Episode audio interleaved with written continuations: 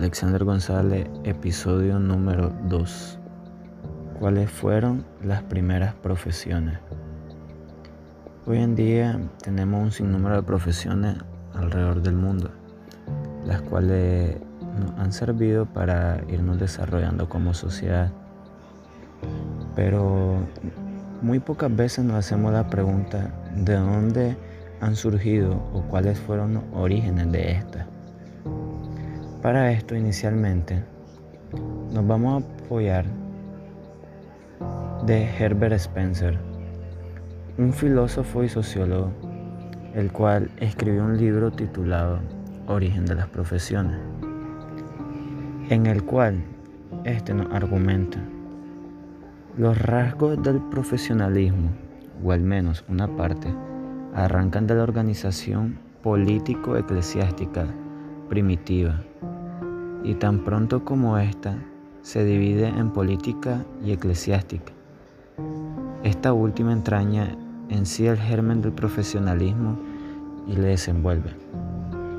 Bueno, aquí nos hace énfasis de que las profesiones han surgido, eh, tienen sus raíces en eclesiástico.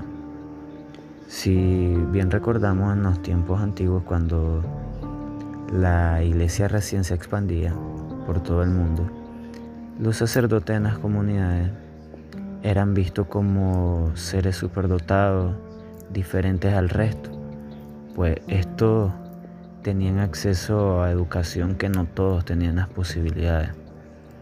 Es aquí donde se ejemplifica como un maestro, puesto que muchos de ellos, al adquirir los conocimientos, eh, también nos promovían entre los, entre los feligreses.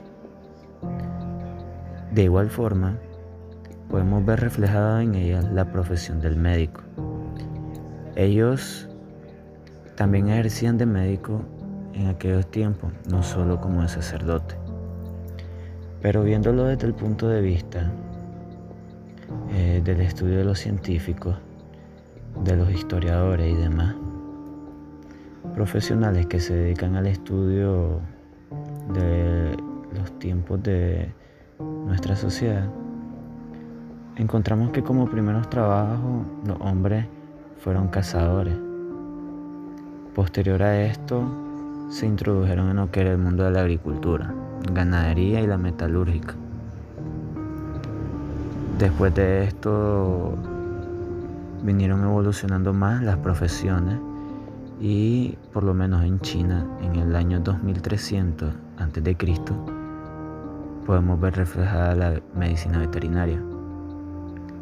Podemos concluir de que las profesiones que observamos hoy en día no vienen desde hace un corto tiempo, sino que vienen desde nuestros antepasados. Lo que ha sucedido es que estas han sufrido muchas evoluciones, por ejemplo con los médicos veterinarios estos han tenido que ir cambiando sus conocimientos, mejorándolos porque las especies al pasar de los años han sufrido cambios en su anatomía, en el estudio de sus órganos y demás.